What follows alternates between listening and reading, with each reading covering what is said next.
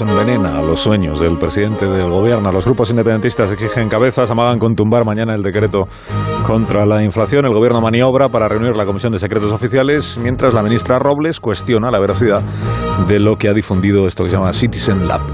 Le pregunto a Fernando Nega cómo de complicado ve este asunto para Pedro Sánchez. Fernando, buenos días. Muy buenos días, Alsina. Pues mucho, director. Mucho complicado, que diría quien yo me sé.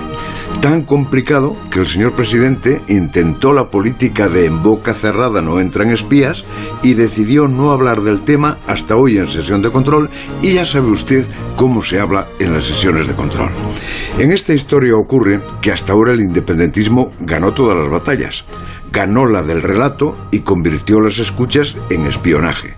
Ganó la cuantitativa e hizo que escuchar a 60 personas sea un pinchazo masivo, como escuchar a toda Cataluña. Ayer rompió un viejo pacto PP-PSOE y logró que quien quiere romper el Estado pueda conocer sus secretos. Y ahora triunfante quiere más.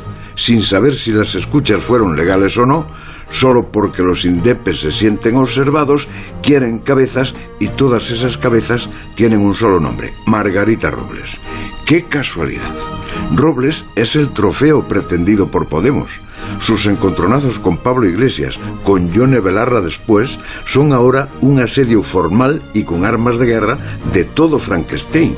Con lo cual, Pedro Sánchez tiene que salvarse a sí mismo, tiene que salvar el decreto ley de medidas económicas de mañana, tiene que salvar la mayoría de investidura que lo sostiene en el poder, tiene que salvar a Margarita Robles en defensa y tiene que salvar la dignidad antes de que parezca que aquí se gobierna bajo chantaje.